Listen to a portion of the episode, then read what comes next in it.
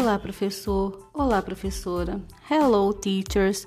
Welcome to It's Story Time. Eu sou Palmira Baroni e hoje apresentarei o sétimo episódio da série.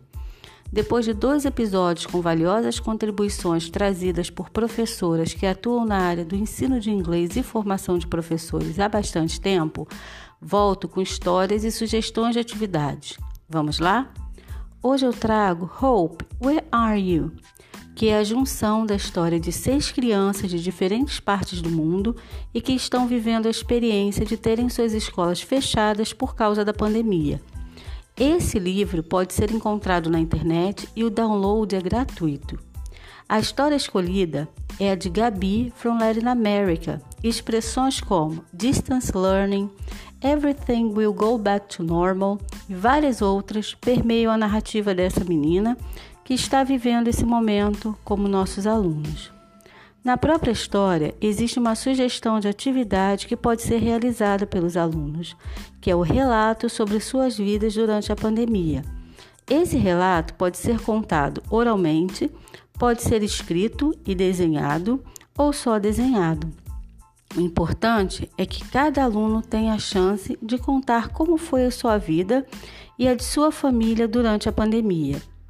Como sempre enfatizado, o trabalho produzido pelos alunos pode ser exposto na sala ou pode se tornar um livro com memórias desse tempo em que todos tiveram que se afastar de suas escolas e de suas rotinas e viver uma nova realidade com suas famílias.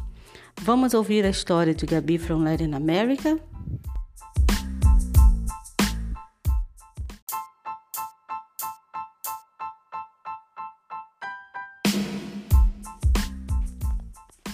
We are home all the time. It's not easy. I try to keep up with distance learning as my teacher calls our lessons on the computer, but sometimes I get distracted. Nico and Felipe, my little twin brothers, cry a lot. It drives Pap nuts. He gets angry and yells at Mama. I hate it when this happens.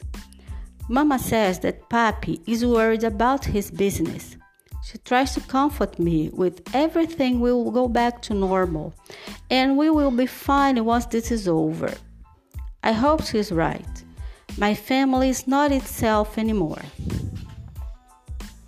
The next day, I'm distracted when my grandfather calls. I'm fearful he will hear Nico and Philip crying in Pap's loud voice in the background. Grandpa asks, What's wrong, Gabi? I can't stop myself. I tell him that my parents are stressed and fighting a lot.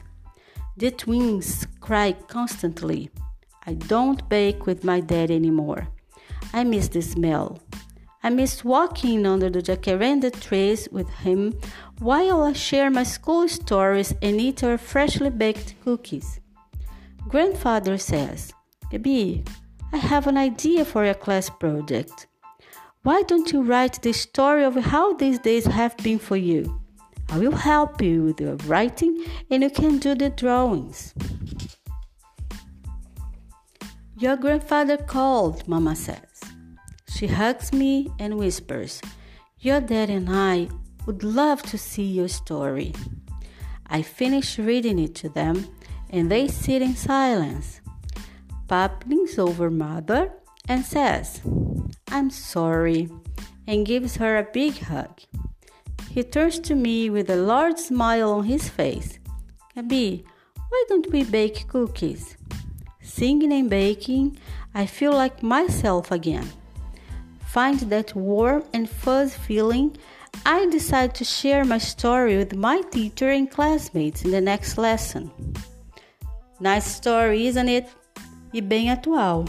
Espero que tenham gostado e possam trabalhar com ela de diferentes formas. See you, bye bye.